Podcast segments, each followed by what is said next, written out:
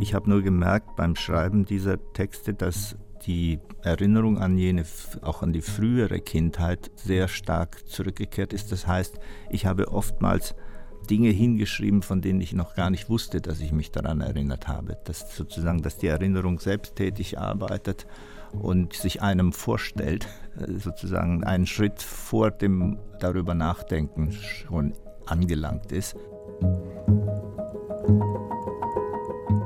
Ernest Wichner über das Schreiben von Gedichten. Sein neuer Band Heute Mai und Morgen Du ist eine Sammlung von ausgewählten Texten aus mehreren Jahrzehnten, mit Auszügen aus mehreren früheren Bänden und mit neuen Gedichten der letzten Jahre.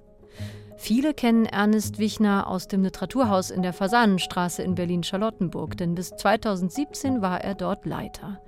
Aber Ernest Wichner war schon immer ein breit aufgestellter Literaturvermittler, als Übersetzer, als Ausstellungsmacher, als Herausgeber und als Lyriker. Sein Debüt kam 1988 heraus, in dem Jahr, in dem er auch begann, im Literaturhaus zu arbeiten und der Band hieß Steinsuppe. Über seinen neuen Gedichtband Heute Mai und Morgen Du wollen wir heute sprechen in dieser Folge von Weiterlesen, unserer Literatursendung von RBB Kultur und dem Literarischen Kolloquium Berlin. Ich bin Anne-Dore Krohn. Hallo. Ja, herzlich willkommen, Ernest Wichner, hier bei RBB Kultur. Freut mich, hier zu sein. Und gegenüber sitzt auch Thomas Geiger vom Literarischen Kolloquium. Hallo, Thomas. Hallo. Ich muss sagen, als ich jetzt wusste, wir laden Ernest Wichner ein mit seinem neuen Gedichtband, da habe ich nochmal überlegt, wie ich Ernest Wichner eigentlich kennengelernt habe. Und ich glaube, es sind ungefähr zehn Jahre. Da haben wir uns kennengelernt, Ernest, weil wir beide ein paar Jahre in der Jury für den Walter Serner Preis saßen, den RBB Kultur mit dem Literaturhaus in der Fasanenstraße ja zusammen betreibt. Damals warst du noch Leiter des Literaturhauses bis 2017 und ich muss sagen, ich habe erst nach und nach bemerkt, wie viel literarischer Überbau, Komplexität hinter deiner Person eigentlich steckt. Ich habe dich, wie gesagt, erst als Jurymitglied kennengelernt und danach ist mir erst klar geworden, was für ein umtriebiger Mensch du bist, dass du Übersetzer bist, dass du Lyriker bist, dass du Literaturvermittler bist, Herausgeber.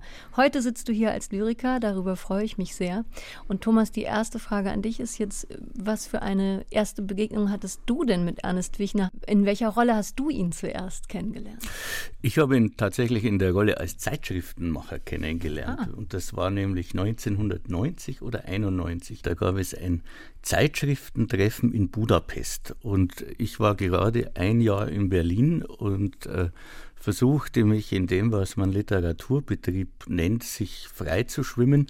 Da war Walter Höllerer sogar noch dabei, wo ich nicht oft mit ihm auf Reisen war. Und da war Ernest dabei und eine ganze Garde an Zeitschriftenmacher, auch Michael Krüger und ich weiß nicht wer alles. Und wir haben uns dann wirklich ganz schnell und flugs kennengelernt und uns auch, ja, ich glaube, wir können das sagen, angefreundet. Und natürlich war er da schon am Literaturhaus und als solches auch ein Kollege.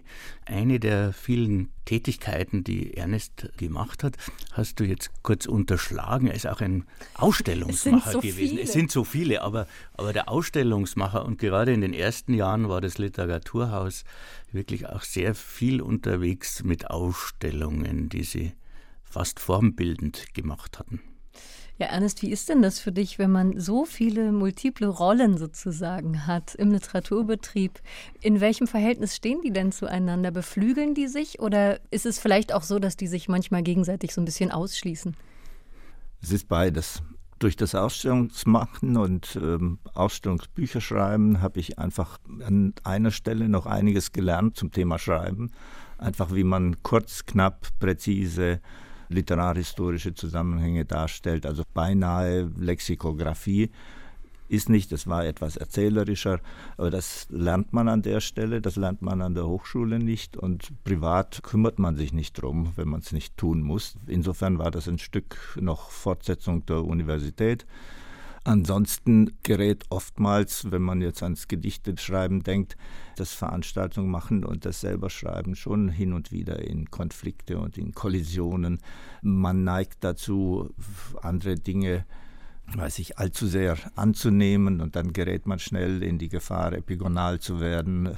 Deshalb habe ich oftmals oder fast die ganze Zeit im Literaturhaus das mit dem Gedichteschreiben etwas hintangestellt und äh, eben andere Dinge gemacht, übersetzt. Als ich die Leitung übernommen habe, habe ich beschlossen, auch zum Beispiel keine Literaturkritik mehr zu schreiben, denn das fand ich nicht so besonders gut, wenn Autoren einen ausrechnen können und dann äh, unter Umständen hat man negativ über ein Buch geschrieben, aber das nächste ist wunderbar, man lädt die Autorin oder den Autor ein und trifft auf eine etwas gekränkte oder nachtragende Person.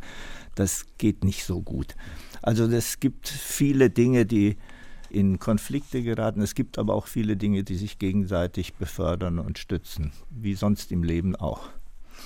Mir ist aufgefallen, dass du 1988 im Literaturhaus in der Fasanenstraße angefangen hast als stellvertretender Leiter. Ab 2003 warst du dann der Leiter vom Literaturhaus.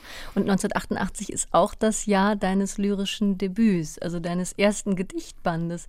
Was für ein biografischer Zufall, habe ich dann gedacht.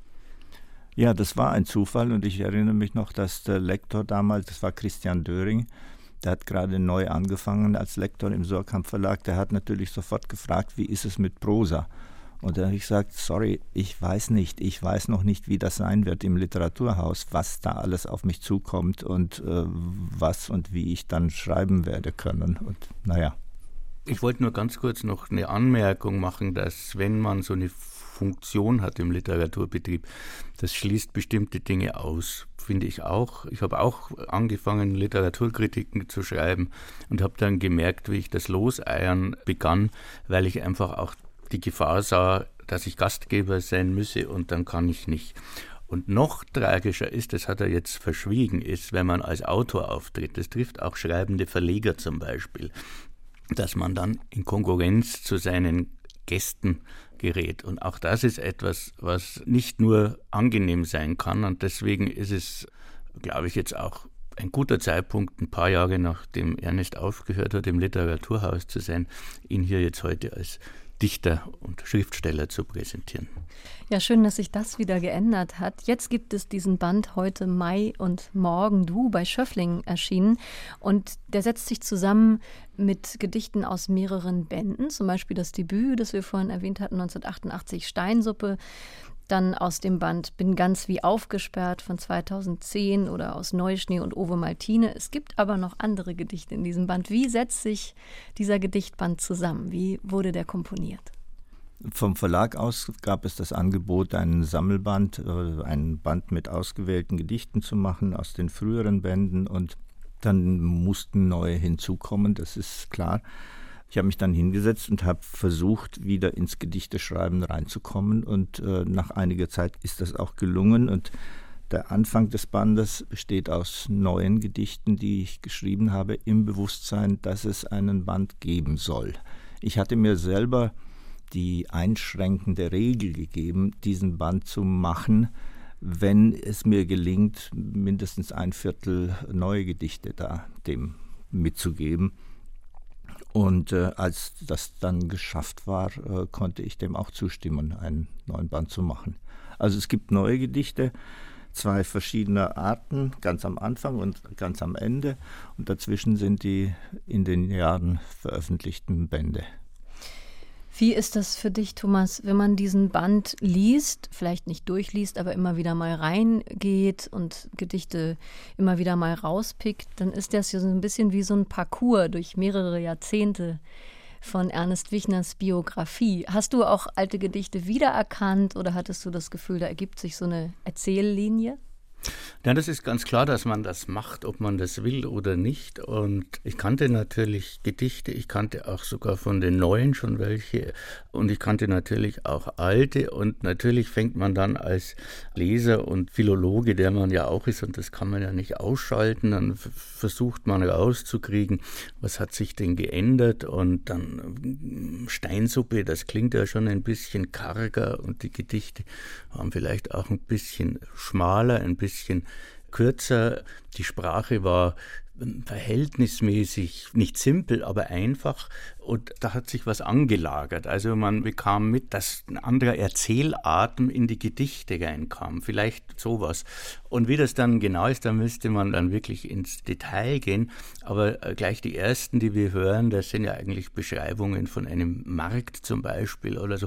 Das ist ja für Ernest für mich fast was Barockes, was da alles aufgezählt wird.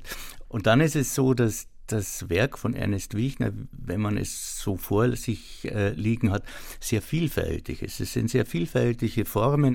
Man merkt, es gab immer Ansätze, wo eine bestimmte Form gefunden wurde, mit der gespielt wurde. Und äh, wir können davon ausgehen, dass jeweils die besten dieser Spielarten in diesem Band vertreten sind. Was ich ganz interessant fand und wo ich Ernest noch fragen wollte, es gab Gedichte aus der Zeit der Steinsuppe, also Gedichte, die nicht in den damaligen Band gerieten und es gab Gedichte in der Steinsuppe, die nicht in diesen Band gerieten.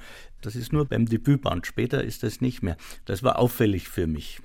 Ja, ich war damals, als äh, Steinsuppe erschien, äh, bin ich etwas schlampig mit meinen Sachen umgegangen. Ich habe die Gedichte damals einfach nicht wiedergefunden, als ich den Band zusammengestellt habe. Und dann, als er erschienen war, weiß ich, ein Jahr, zwei später, fand ich noch diese Mappe und jene und unter Umständen auch mal das eine oder andere Gedicht, von dem ich damals meinte, das äh, ist nicht auf dem Niveau der anderen, das lassen wir bleiben, hat sich aber nach zwei, drei Jahren als haltbarer erwiesen als andere, die jetzt nicht mehr mit drin sind. Gedichte altern und das ist auch ein Phänomen, glaube ich, dass der Autor oder die Autorin selber zu entscheiden hat, dass man nicht objektivieren kann. Also gut, es gibt Sachen, wo man sagt, das geht vielleicht heute nicht mehr, so kann man nicht sprechen oder so. Aber in meinem Fall war es so, dass ich einfach diesen Text nicht mehr mochte oder die Situation, man erinnert sich an die Situation, in der das entstanden ist, die Hintergründe, die einem Leser gar nicht so klar werden und dann verzichtet man drauf oder man hat es wieder gern. Es sind so subjektive Dinge, die, die ja, ja, steigen wir doch mal ein in diesen Gedichtband. Und zwar haben wir drei Gedichtgruppen zusammengestellt, beziehungsweise Ernest, du hast sie selbst vorgeschlagen. Und den ersten Komplex, den wir jetzt hören, da kann man sagen, da geht man ja wirklich zurück in diese Zeit der Steinsuppe, ne? 1988 mhm. und die Umgebung. Die jetzt, die mit denen ich anfange, das sind neue Gedichte. Aber die Verbindung stellt sich her, weil es zurückgeht in dieses Dorf, aus dem ich komme. Also weil dieser Kindheits- und Dorfhallraum mit da ist, äh, der immer mitgeschrieben hat bei diesen Texten. Und zu Beginn der Steinsuppe gibt es ja einige dieser Gedichte, die davon sprechen. Deshalb hatte ich auch überlegt, als ich die jetzt zusammengestellt habe, ob ich nicht eines oder zwei aus der Steinsuppe hier dazu tue, dann wäre das noch klarer sichtbar geworden. Habe ich nicht getan. Das sind also jetzt ganz neue Gedichte. Ich, Erde noch im Mund und in den Ohren, die Augen weggeglitten in ein Himmel aus Silbernitrat. Die Hölle war ein Stein, weil der Mond eine viereckige Scheibe war und es noch lange blieb. Dann war ich acht und konnte riechen. Du warst noch lange nicht gedacht, und Wespenschwärme aus dem Knöterich suchten den Greis, der nunmehr frisch gemäht das Gras stachen in die Stoppeln, in die nackten Sohlen, selbst schlichten Honigkuchen für eine Offenbarung hielt. Noch nicht erfunden waren Brokkoli und LSD, die NASA, ja selbst der neue Mensch war noch nicht fertig ausgedacht. Kerbel gab es keinen und keine Amnestie. In einer anderen Zunge reden wir, doch mit der gleichen Stimme, rief hinter den Schlagbäumen ein toter Dichter, und als er längst verklungen war, erfanden wir die Utopie. Drangsal schloss ich an, doch nur als Wort und nicht die Sache selbst, desgleichen Chaosgeometrie und Wetterleuchten. Stundenlang spielten wir nun vereinzelt und in Gruppen, wie es sich wohl ausnehmen mochte, wenn man uns allesamt entließe und nach Hause jagte, die Wirknacht als Dunkelzone im Gepäck, taumelnd zurück nach Gottlob und Liebling, Jahrmarkt, Fiebisch, Aljosch, Traunau und Guttenbrunn. In den Rollläden die Eifersucht als Gelosia, quergestreift und Jalousie als Montemao, Montezu. Sie rasselte beim Niederfahren und knirschte zog man sie hoch. Die Wespennester in dem Kasten hatten Großvater schon überlebt, samt seinen Reisen an den noch lange nicht bekannten Rand der kleinsten aller bösen Welten. Als ich sie in den Händen hielt, die Wand war nackt, der Kasten offen, zerriss unter der Mittagssonne der Tag, ein Kampfjet spaltete den Himmel, ich ließ die beinahe kugelrunde Wabe fallen und floh in meine Schattenzonen, wo ich als Kind schon meine Striemen deponierte, Schmerz genoss, als wäre er mit mir erst unter diesen Leuten aufgetaucht. Später winkte uns, bevor von innen sie verdarb, noch Minkas Tanne über den Dächern der Stadt, bevor auch du gestorben bist, bevor ich sterben werde, gib mir, allein stehe ich jetzt vor der Baumscheibe der Tanne, gib mir die Rechnung von heute, gib mir den Junikäfer, den Shiver, wenn ich einmal groß bin, gib mir die Zugspitze und das Abendlied. So magst du von mir alles haben, was eben noch verschlüsselt war. Konstantinopel, wie es uns heute noch bewegt, und Wien hoch drei, auch Brünn, dann Lipova den kleinen Platz dort und die Wäscheleinen, komplizenhaft das Lächeln der immer gleichen Nachbarin. Ich werd ich und du wirst du, sag zum Abschied leise Marabu, wenn du zurückkehrst.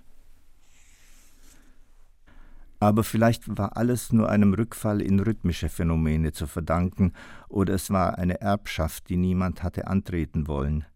Jedenfalls hatten sich alle Gespräche ins Knochengerüst verkrochen, wo sie ausharrten und selten bloß ein Knirschen hören ließen, Knacken und Knarzen wie von alten Dielen. Einzig der Postbote pfiff, wenn er jeden zweiten Tag Ansichtskarten, Briefe und einmal wöchentlich die Zeitung brachte. Der hatte, wie es heißt, ein mit Samt ausgepolstertes Sonnensystem erfunden, dessen Zentralgestirne sich gemeinhin in die gleiche Richtung bewegten, während ihre Polachsen aus der Senkrechten gerutscht waren und sich spontan in je eigensinnig präferierte Neigungszustände hineinbegeben hatten. Hier durfte niemand lüften. Verboten waren Musikerziehung, insbesondere elektrischer Kontrabass, Oboe, Flügelhorn und Klavier. Ansehen genoss allein die Trommel. Der Trottel vom Amt durfte sie schlagen und verkünden, dass alle, wenn die Glocken fertig geläutet haben, sich auf die Füße stellen und die Kappen und Hüte vom Kopf herunternehmen und ruhig stehen bleiben sollen, bis er einmal laut auf den Trommel schlagt, wo dann Schluss ist. Väterchen Stalin war tot. In uns brach etwas zusammen, fiel etwas ein, doch neue Nachbarn gab es allenthalben, die hatten Wörter mitgebracht aus ihren Käffern in den Bergen, nichts als Wörter in barfüßigen Kindern, und wo es Hunde gab, verstanden diese nicht, was wir von ihnen wollten, sie schauten uns müde an und schlichen feige wie Schakale durch den Staub, zuckten ertappt, wenn man ein Stück Brot in ihre Richtung warf, und kehrten abends erst bei Dunkelheit zurück, wenn Ruhe war im Dorf oder Gewitter drohten. Da legte einer aus Versehen sich ins Gras und zog den Horizont als Decke über sich, die anderen hatten sich in die Hunde gelegt, lagen krumm in der Nacht und horchten, wie der Kosmos in den Hundeseelen rauschte. Gott sprach kaukasische Dialekte und hatte keinen Sinn für uns, die Hunde oder barfüßige Wörter im Staub der späten Sommertage, egal wie schön das Dorf sich nennen mochte, egal wie die Akazien dufteten, die Maulbeerbäume Gärung und Verderben um sich streuten. In tiefem Schwarz folgten die Leichenbitter, Weihrauchschwenker und Totengräber den Wasserleichen und Hitzeschlägen, erhängten und vom kaum verdünnten Spritzmittel gegen Kartoffelkäfer verätzten, erleichtert bald und aufgeknöpft, wer diesmal noch entkommen und trinkfest war. Dies alles nannte sich Neue Zeit, war Volkesrepublik und hatte kräftig rabattierte Optionsgeschäfte abgeschlossen mit der Utopie. Religionen aber gab es zweieinhalb, mit Pfarrer, Pope und Vikar, so herrschte horizontweit Lehre, Gegenwart, das überdehnteste Modell davon. Als Sehnsuchtsort der Lehm der Eiszeitwinde, darin die Mauersegler ihre Höhlen bauen für die Brut. Kindersärge, im Dunst des frühen Herbstes die ziehenden Himmel darüber beladen mit Asphalt und Ruß. So sind's die Leute, verkapseln es in sich, gießen Gesänge drauf und Hass.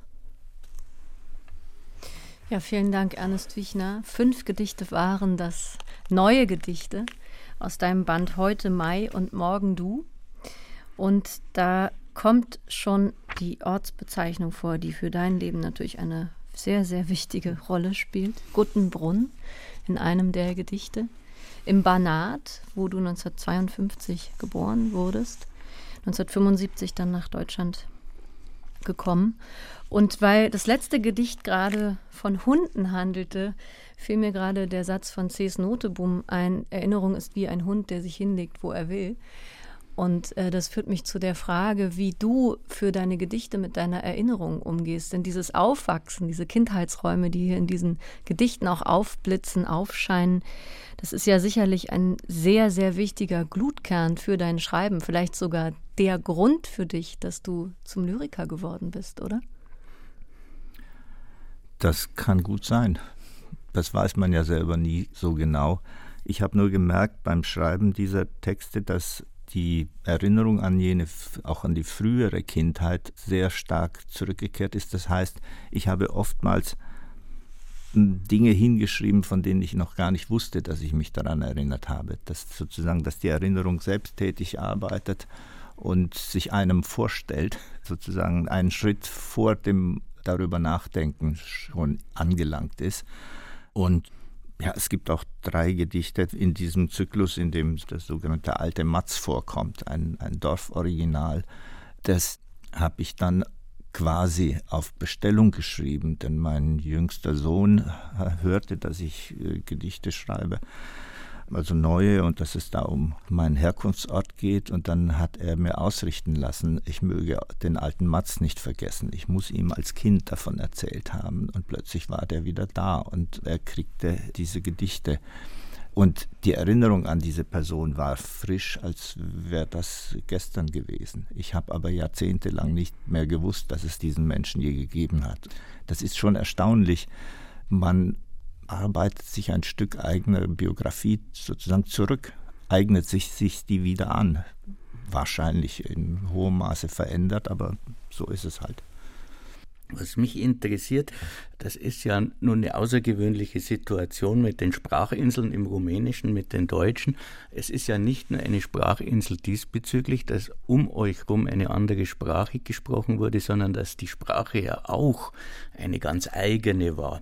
Und das kommt fast nicht vor. Also ich habe das mit Shiver, das ist eigentlich das einzige Wort, das für mich einen fremden Klang hatte, den ich auch nicht auflösen konnte auf die Schnelle, außer dass er auch bei Oscar Pasteur vorkommt. Aber was ist das? Schibber. Muss ich selber nachschauen. Bei mir steht das als Oscar Pasteur Zitat. Also es gibt die Spekulation, äh, das sei ein kleiner Splitter, den ein, man ein Schiefer. Den, ein Schiefer. Ja, ja. Es hat aber noch eine weitere Bedeutung im siebenbürgischen Sächsisch. Darüber verfüge ich nicht. Ich kann kein Siebenbürgisch-Sächsisch. Das war Oskars Heimatsprache. Wir sind Banater Schwaben, sind in einer anderen Zeit dorthin eingewandert und aus einer anderen süddeutschen Sprachregion. Ich, ich komme aus dem Odenwald und äh, also ich nicht, äh, aber meine Urahnen sind aus dem Odenwald dorthin ausgewandert, während Oskar Bastios Ur-Ur-Ur-Urahnen aus dem Raum Luxemburg, äh, Mosel ausgewandert sind. Und zwar noch vor der zweiten Lautverschiebung. Aha, also im Hessischen heißt Schiefer Schiefer, also dieses Gestein habe ich gefunden. Aber was ich noch fragen wollte, aber auch wenn du jetzt sozusagen aus der Odenwälder Ecke oder deine Familie mhm. dahin gelangt bist, das heißt ja auch, dass ihr einen eigenen Dialekt hattet, aber den vermeidest du. Das ist nichts, was du für deine Dichtung benutzen würdest.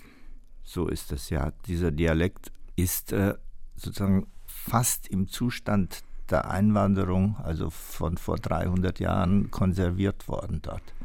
Der hat sich nicht entwickelt. Da sind rumänische Lehnwörter dazugekommen, da ist das ganz wenig Neuhochdeutsches hinzugekommen, aber in der Hauptsache ist er so verblieben, wie er war, also heute kaum gebrauchsfähig.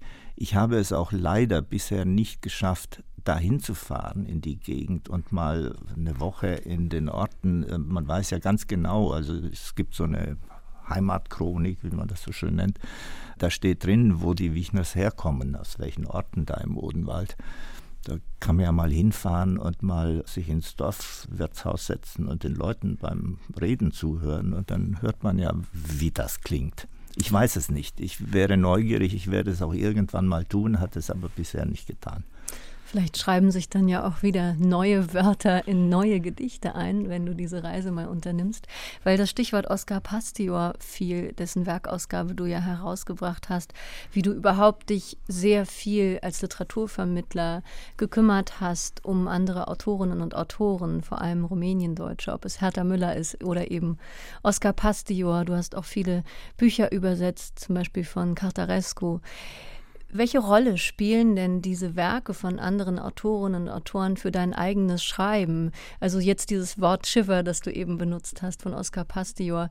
Und in diesem Band tauchen ja auch immer wieder die Namen äh, von anderen Autorinnen und Autoren auf. Oder es tauchen Zitate auf, die der eine oder andere vielleicht erkennt. Ja, die Autoren, mit denen ich zu tun hatte, die, um die ich mich gekümmert habe, die ich übersetzt habe oder herausgegeben, oder mit denen ich befreundet war, die tauchen je unterschiedlich bei mir auf. Die haben ein, ein je unterschiedliches Gewicht. Von Oskar Pastior kann ich viele Texte aus dem Gedächtnis zitieren. Ich habe ihm oft zugehört bei Lesungen. Die Texte waren sehr eingängig. Äh, ich habe sie auch meinen Kindern vorgelesen, als sie klein waren. Und äh, für die war das wunderbar. Es war zwar komplett unverständlich, aber für sie war es in ihrer Weise, wie sie auf die Welt blickten, durchaus verständlich und nachvollziehbar. Das machte denen großen Spaß. Also die gehörten fast zu unserer Familiensprache zu einer gewissen Zeit. Die sind bei mir präsent. Die tauchen auf, sozusagen, die muss ich nicht aktiv abrufen. Sie sind Teil meines inneren Sounds, so wie man Sachen, die man auswendig gelernt hat, auch in früheren Jahren. Da kommt ein, ein Rilke-Rest hoch und dort kommt ein Hölderlin-Rest oder so. Das ist beim Gedichteschreiben so. Oder man rutscht plötzlich in einen Rhythmus rein, der auch nur zitiert ist, der einen von da nach da führt. Und es gibt Autoren, die ich kannte oder mit denen ich befreundet war, dazu gehört zum Beispiel Jello Naum, die können mir beim Schreiben helfen. Also wenn ich an eine Stelle angelangt bin, wo ich nicht weiter weiß, dann greife ich zur Gedichtausgabe von Jello Naum und sage, Jello, hilf. Und dann gucken, ist das wie so eine Maschine, und, die was in Gang setzt. Der, der führt einen dann auf andere Assoziationswege und plötzlich, da muss man nicht zitieren oder abschreiben, sondern dann fallen einem Dinge ein, die einem ohne diese Konsultation bei Freunden nicht aufgefallen wären oder eingefallen wären. Und das ist jetzt nur aus der Werkstatt gesprochen. Manche Gedichtbücher oder auch Prosabücher kriegen eine andere Funktion. Sie sind Nothelfer. Das ist aber spannend. Ich musste gerade an den Poesieautomat von Hans Magnus Enzensberger denken, der im Literaturarchiv in Marbach steht. Und jetzt dachte ich gerade, jetzt verrät Ernest Wichner so ein bisschen, wie sein eigener persönlicher Poesieautomat läuft. Also du musst da immer irgendwas Bestimmtes reinfüttern. Der Sound von anderen Autorinnen und Autoren zum Beispiel. Gibt es noch andere Dinge, die du einfütterst in deinen persönlichen Poesieautomat beim Schreiben? Hast du Notizen? Hast du irgendwelche Musik, die du hörst? Nein, äh, Musik hören kann ich dazu überhaupt nicht. Ich glaube, ganz stark kann ich mich verlassen auf einen inneren Rhythmus, der bei mir entsteht, wenn ich sagen, eine Ausgangsformel für einen Text habe. Ich setze mich hin, ich weiß, ich traue mir zu, jetzt ein Gedicht zu schreiben und dann reicht irgendeine Sprachformel, die das Ganze in Gang setzt, über einen inneren Rhythmus, deshalb keine Musik. Das wäre ein ganz fremder Rhythmus, der mich rauskicken würde aus der Möglichkeit, Gedichte zu schreiben. Und dann entsteht etwas, von dem ich noch nicht weiß, wo es mich hinführt. Und das ist auch das für mich Interessante dabei, dass ich, wenn es gelingt, ein Gedicht zu schreiben, anschließend mir das daraufhin anschaue, was es mir über mich erzählt, was geschehen ist mit mir während des Schreibens dieses Gedichtes.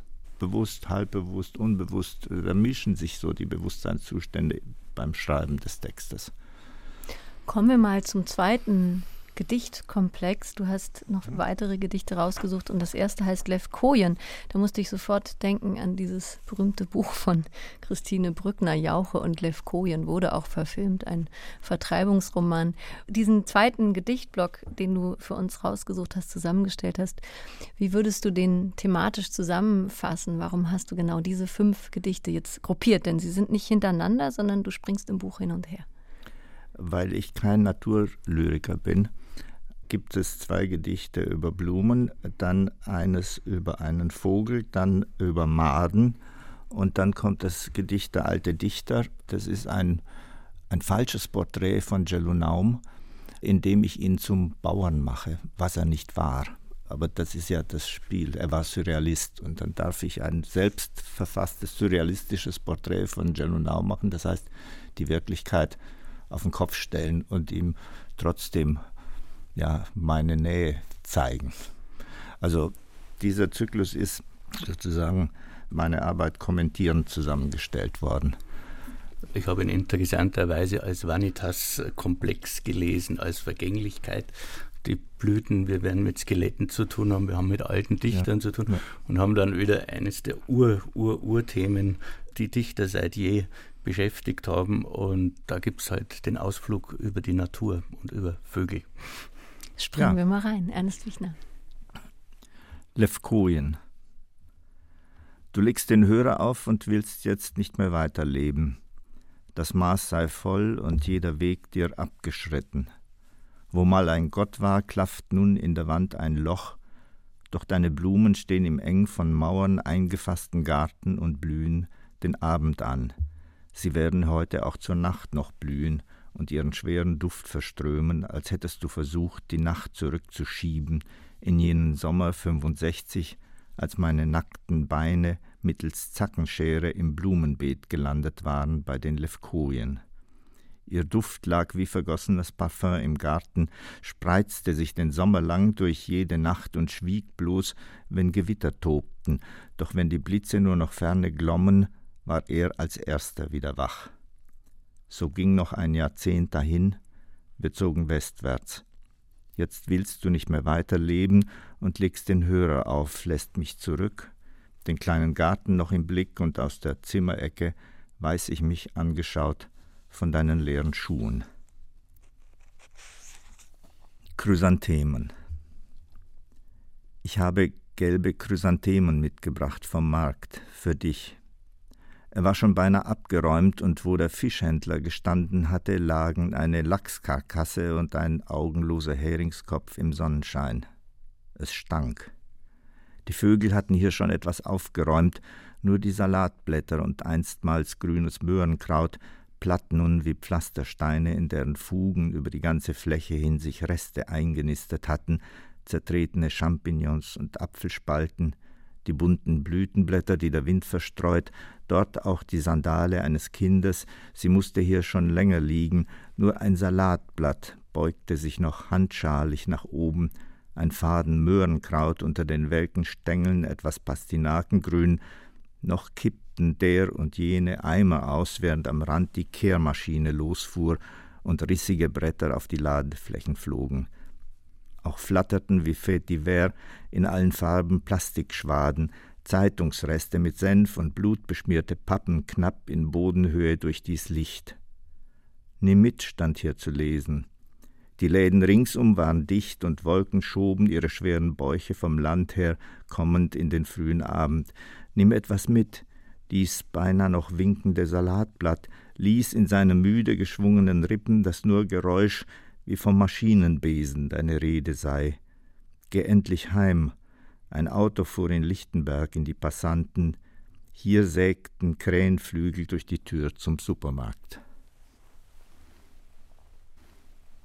Dole. Der Winter war lang, hier keine Jahreszeit, bloß nasskaltes Feuchtgebiet in Grau, belegt mit technischen Vokabeln, mitunter etwas weiß, paar Flecken auf den Morgendächern, flüchtige Symbole, geprägt von schwarzen Vogeltritten inszeniert, als sollte ich hier eine Schrift entziffern. Konkret, sag, was diese Dole sieht, da du sie anschaust. Sie geht die Krähenspuren ab im Schnee des Daches vis-à-vis -vis und misst den Rhythmus ihrer Schritte an deinem Wimpernschlag. Aus ihren Augenwinkeln fällt das Licht auf dich und deine morgendlichen Malaisen. Hebst du den Arm mit Zigarettenhand zum Mund, weiß sie, du wirst ganz in dir bleiben. Keine Gefahr. Allein dein Blick, der sie verlässt und eine Strecke vor ihr jenen Punkt fixiert, kann ihr zum Schrecken werden. Klein und fern, behält sie dich im Auge, hat deinen Willen fest im Blick und spiegelt dir zurück den Hochmut deiner dürren Jahre. Maden. Ein Schädel liegt hier unter Zweigen, der schweigt. In Schichten leben darin, haarfein, rund, eine Gier nach Vollendung, sich wälzend im Stillen wie Frieden, wie Tarnung, wie Frieden. Der da gelegen, Schädel noch, Maden nun um die Knochen, wuchern das Knospen und wühlen einem Ende zu, das nicht ist. Es wird nicht, es bleibt.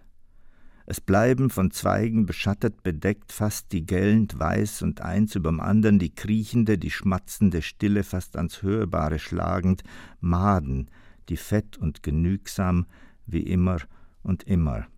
Maden, weiß und hinüberfärbend ins Rosa, beinahe besonnt und farbig, grünrandig die lebende Hirnmasse vom Schatten der Blätter im Licht, im Widerschein des Laubs, ein knisternder, sie der leuchtende Abglanz, zitterndes Grün, dann heller wie federnd verstreut über dem wuselnden Rest, dem Schädel, und sie erheben sich, Maden, in unmerkliche Höhen von Leib über Leib oder Rumpf, wie immer es auch heißt, erheben sich Schicht auf Schicht, darunter ein Schieben, ein sich Recken, als ob da ein Wille wäre, ein Drang nach mehr, wie hinauf, wie empor zum Himmel der Maden, dessen Ränder spitzfingerig begrenzt sind von lautlos fast bebendem Blatt neben Blatt und an wippenden Zweigen.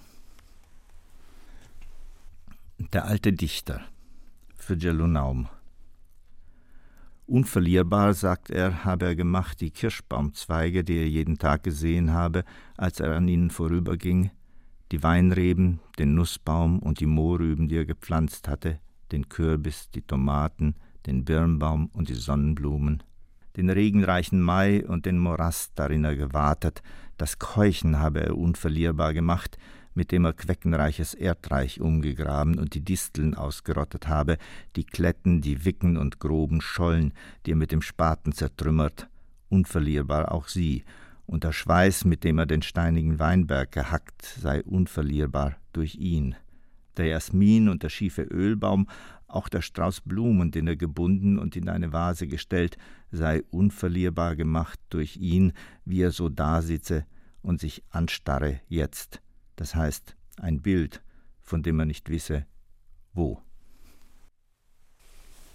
Vielen Dank, Ernest Wichner, für diese weitere Kostprobe aus heute Mai und morgen du. Naturlyrik haben wir schon gehört oder wie Thomas vorhin gesagt hatte, Vanitas-Gedichte, wie auch immer man sie interpretieren möchte. Was auf jeden Fall sehr auffällt, ist dieser sehr sensible Blick für vermeintliche Kleinigkeiten, die aber dann hier groß werden, bedeutsam. Ich denke jetzt an das welkende Salatblatt auf dem Markt, der gerade abgeräumt wird. Wie gehst du denn um mit deinen Themen? Es kommt ja sehr, sehr viel hier vor, ob es Privates ist oder eben Naturphänomene, auch politisches, andere Dichterinnen und Dichter. Gibt es für dich Dinge, die nicht bedichtenswert sind? Darüber habe ich noch nicht nachgedacht, aber wenn ich darüber nachdenken würde, würde ich vom Nein ausgehen. Es gibt sie nicht. Es ist wie in anderen Dingen auch, wie auch bei der Satire. Es gibt nichts, das dem sozusagen entzogen werden kann und soll und darf. Prinzipiell muss über alles geschrieben werden können und über alles gesprochen werden können, oder? Dann schließt sich aber die Frage an, wie kann nicht gedichtet werden? Was darf nicht passieren? Was verbietest du dir? Gibt es da etwas? Ja, möglichst keine schlechten Gedichte zu schreiben. was natürlich sofort zu der Frage führt, was ist denn ein gutes Gedicht? Das ist so eine einfache Frage. Also ich habe zum Beispiel Maden liebe ich als Gedicht. Ich finde, dass, auch wenn ich mir das anschaue und mir vorstellen würde, kann ich zwar nicht, das hätte jemand anderer geschrieben, fände ich es ein schönes Gedicht. Und es ist mit einer der schrecklichsten Vorstellungen und Fantasien. Ich kann erzählen, wie es dazu kam, dieses Gedicht zu schreiben. Das ist schon etwas älter. Es ist entstanden in der Zeit dieser jugoslawischen Zerfallskriege. Ich arbeitete im Literaturhaus, bin also am U-Bahnhof Kurfürstendamm ausgestiegen und die paar hundert Meter zum Literaturhaus in die Fasanstraße gelaufen. Und da waren immer diese Hütchenspieler am Werke, die die Touristen und die Einheimischen abzockten, wenn sie sich darauf einließen. Und man hörte, dass die äh, nicht nur das Geld in die eigene Tasche wirtschaften, sondern eben auch Waffenhandel und Drogenhandel und sonst welche Dinge machten. Und das zu Kriegszeiten, wo jeden Tag, da wo sie herkamen, Menschen starben. Und während ich die da ihr Spiel treiben sah, hatte ich einen Totenschädel im Kopf und darin rumwuselnde Maden. Und es ist dort entstanden, diese Assoziation, die treiben hier diese Betrugsspielereien, während dort gestorben verwest wird. Und irgendwie, das war ja auch ein etwas atavistischer Krieg, da lagen die Leichen dann halt äh, unter einem Gesträuch und verfielen vor sich hin. Und so kamen die Maden dann plötzlich zu mir und ich habe den Text geschrieben. Wenn man sich das anschaut, wird man diese Assoziation nicht haben, aber da kommt es her. Und so kam es zu mir und ist dann zu einem Text geworden.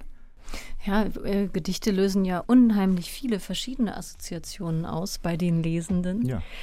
Weil du gerade das Stichwort Krieg genannt hast. Ähm, es gibt diesen Satz vom irischen Literaturnobelpreisträger Seamus Heaney, der gesagt hat, kein Gedicht hat je einen Panzer gestoppt. Wie stehst du dazu oder hast du das für dich schon mal definiert, inwiefern deine Gedichte auch politische Dimensionen haben sollen oder automatisch vielleicht auch haben. Auch natürlich durch deine eigene Biografie begründet. Du bist 1975 nach Deutschland gekommen und anders als einige deiner Wegbegleiter der Securitate sozusagen gerade noch entkommen. In was für einem Verhältnis steht für dich Lyrik und eine politische Dimension oder politische Aussagen? In meinen Anfängen war ich meinen Absichten nach, meinem Denken nach äh, näher an der politischen Lyrik. Das entsprach natürlich auch einem Zeitphänomen. Wir waren die, ja nicht die Kinder der 68er, sondern so die, die jugendlichen Fans der 68er und sind durch die Politisierung des Sprechens und der Literatur natürlich auch politisiert worden und haben das auch ernst genommen für das, was wir geschrieben haben. Das ändert sich mit der Zeit und politische Dinge sind als Teil der Welt, in der ich lebe, immer präsent. Die schreiben mit, wenn man Gedichte schreibt. Das ist jetzt anders. Es ist nicht mehr eine Absicht. Das ist nicht etwas, was einen antreibt. Aber es ist etwas, was immer vorhanden ist und immer mit agiert beim Schreiben. Ich habe einen kleinen Text mal in Marbach abgeschrieben aus dem Archiv von einem Zettel der hat mich beim Lesen politisch elektrisiert und literarisch sprachlich. Wenn ich ihn finde, lese ich ihn euch vor und erkläre den Zusammenhang. Desperates Berlin der Zeit 1920. 1. Man liegt sich in den Armen, sieht sich auf Beine und Liebestüchtigkeit an und macht sonst Kunst. 2.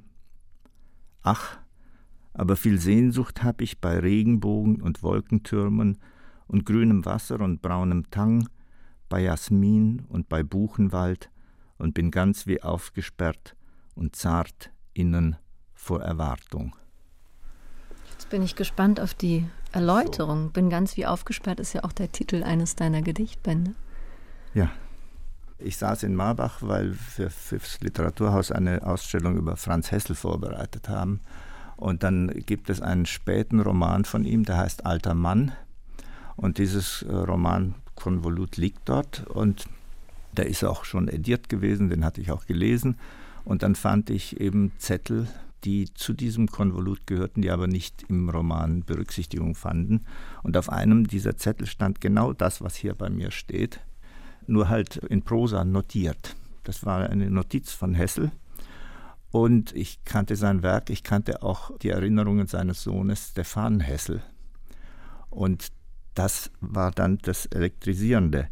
Hier sitzt dieser alte Mann, der sagt, ach, aber viel Sehnsucht habe ich bei Regenbogen und Wolkentürmen und grünem Wasser und braunem Tang, bei Jasmin und bei Buchenwald und bin ganz wie aufgesperrt und zart innen vor Erwartung. Das ist so eine Träumerei, alles schön und friedlich. Und Stefan Hessel, sein Sohn, wird in Paris 1944 verhaftet, weil er zur Resistance gehört, wird zum Tode verurteilt und nach Buchenwald deportiert. Und in Buchenwald überlebt er, weil in der Krankenbaracke ein äh, dort tätiger Sanitäter, auch einer der Häftlinge, äh, die Papiere eines französischen Lagerinsassen, der an Typhus gestorben war, in die Tasche gesteckt hat, sodass der zum Tode verurteilte sozusagen überleben kann mit den Papieren eines anderen, eines natürlichen Todes Gestorbenen. Das wusste ich. Und dann lese ich das beim Vater von Stefan Hessel, bei Jasmin und bei Buchenwald und bin ganz wie aufgesperrt und zart ihnen vor Erwartung. Einen stärkeren politischen Schlag in, in den Nacken kann man sich nicht aussetzen. Das ergreift mich immer noch, wenn ich mir das vorstelle. Sperrt viel auf, wenn man das so wie, hört. Wie auf der einen Seite dieses wohlige Gefühl, das da breit aufgefächert wird, wo Buchenwald dazugehört, und auf der anderen Seite der Ort des absoluten Schreckens und der sich auch noch in diese Familie hineinbohrt. Das ist natürlich äh, sehr mitnehmend und einnehmend und ich frage mich gerade, inwiefern all die Leserinnen und Leser das in dem Moment ja, bemerken. Wie, wie geht es dir denn für beim sowas Schreiben? braucht man eine Notiz, die steht Ja, dann die hinten steht im hinten. Buch. Das kann man sich dann vergegenwärtigen. Sowas ist, das habe ich gelesen und es war klar, das ist ein fertiger Text, Mhm. der eine äh, gewaltige Ausstrahlung hat. Also musste ich es aufschreiben und mitnehmen. Ich habe einen Moment überlegt, ob ich diesen Zettel in die Tasche stecke, denn fahrlässigerweise trug der keine Archivnummer und gar nichts, den gab es eigentlich nicht.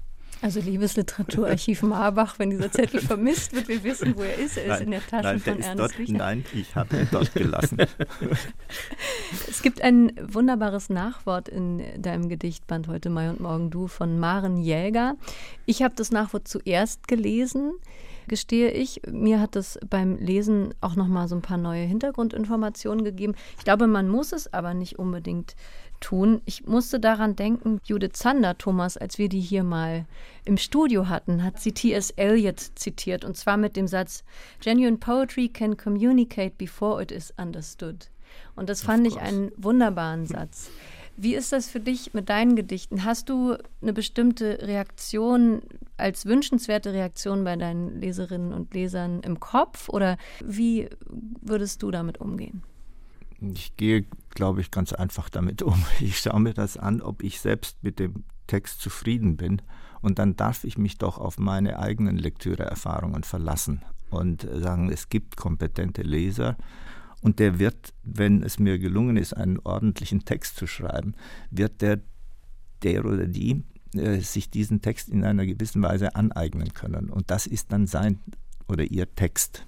Und so soll es sein egal was ich mir dabei gedacht habe, egal was der Hintergrund dessen war, aus dem heraus ich den Text geschrieben habe. Denn wenn man über einzelne Gedichte anfängt zu sprechen oder wenn ich, soweit ich mich erinnern kann, euch erzähle, wo das herkommt, dann werdet ihr euch wundern und sagen, hätte ich so nicht gedacht. Ja, na und? Äh, Wir können uns dann darüber verständigen, ob der Text sprechen kann, ob er irgendwo ankommt, ob er was auslöst. Und dann löst es bei jedem von uns etwas anderes aus. Das ist auch so, wenn wir ein Gedicht von Durst Grünbein jeweils lesen und uns darüber verständigen. So wird es mit meinen auch sein. Das ist genau der Schlüssel zur Lektüre von Gedichten und ich bin ja hier irgendwie der Beauftragte Ja, immer. für die Immer Lyrik. wieder. Und äh, ich lade wirklich jeden ein, sich darauf einzulassen, sich nicht zu fürchten, etwas nicht zu verstehen. Das ist überhaupt gar kein Problem.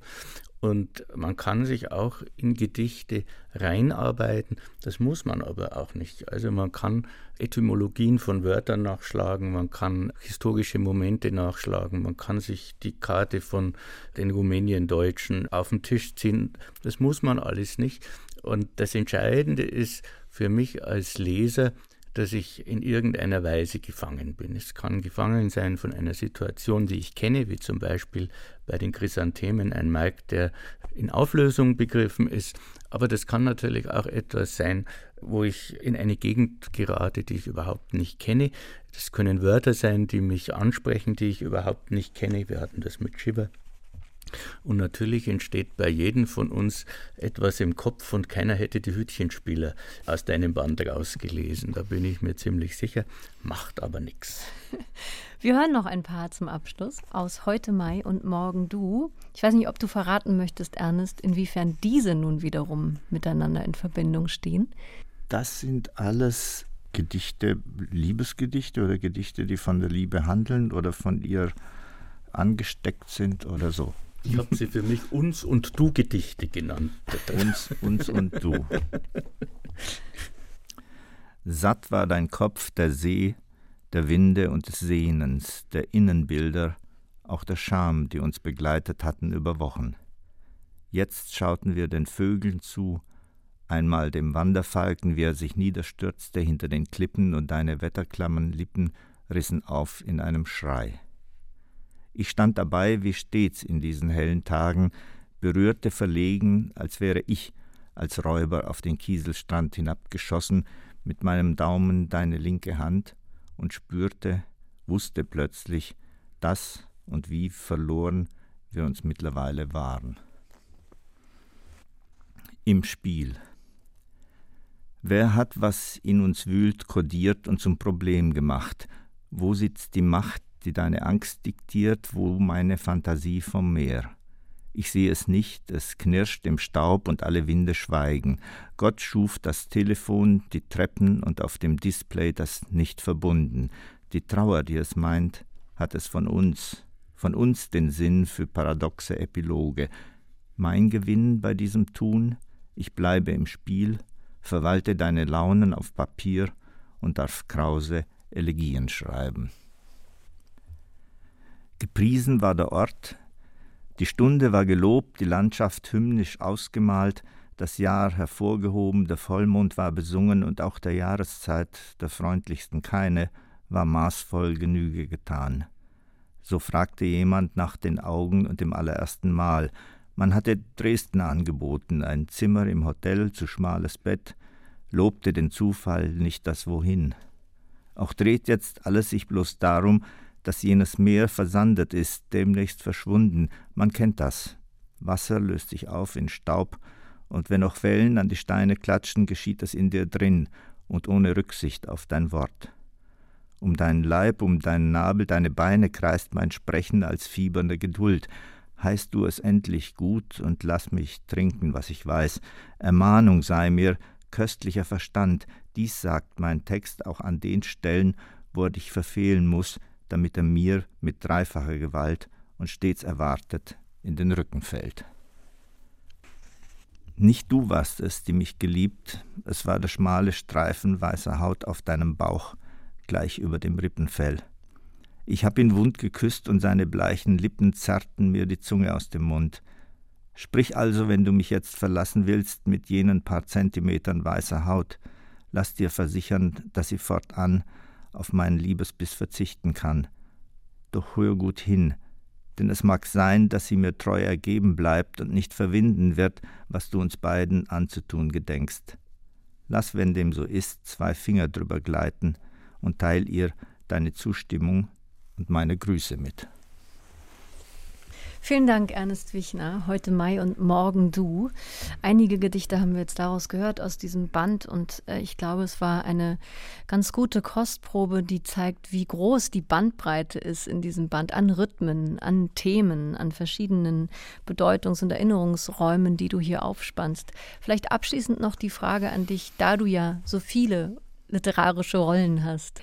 Welche Rolle hast du dir für die nächste Zeit vorgenommen? Ist es die Rolle des Lyrikers, die jetzt im Moment den Raum hat, am dominantesten zu sein? Wahrscheinlich wird es nicht das Dominanteste werden. Also ich würde mich freuen, wenn es mir noch gelingt, zwei ordentliche Gedichtbände zu schreiben. Ich arbeite seit einigen Jahren schon immer sporadisch, wenn ich keine sonstigen Aufträge habe, keine Übersetzungsaufträge habe, an einer Anthologie der rumänischen Avantgarde-Dichtung. Die wird sehr, sehr umfangreich werden und die verlangt einem nicht nur sehr viel übersetzerische Anstrengung ab, sondern eben auch philologische bzw. Ja, Recherchearbeiten, Texte auszugraben, die nicht ordentlich ediert worden sind, also auf die Urfassungen zu gehen oder auf die Fassungen letzter Hand, je nachdem. Da ist sehr, sehr viel zu tun. Es ist in einem heillos verwahrlosten Zustand. Ich war auch schon einen ganzen Monat mal in Bukarest im Archiv der Rumänischen Akademie, wo diese Sachen liegen sollten. Das ist also noch eine Arbeit, die eine Weile dauern wird. Wenn ich das erledigt habe, dann kann ich mir überlegen, was ich gerne weiterhin tun möchte. Na, ich hoffe doch mal, dass mehr als zwei ordentliche Gedichtbände noch vor uns liegen. Jetzt aber erstmal dieser, heute Mai und morgen du von Ernest Wichner. Vielen Dank für dieses Gespräch. Vielen Dank an Thomas Geiger vom Literarischen Kolloquium. Sehr gerne. Es hat mir viel Spaß gemacht. Und vielen Dank, Ernest Wichner. Danke auch.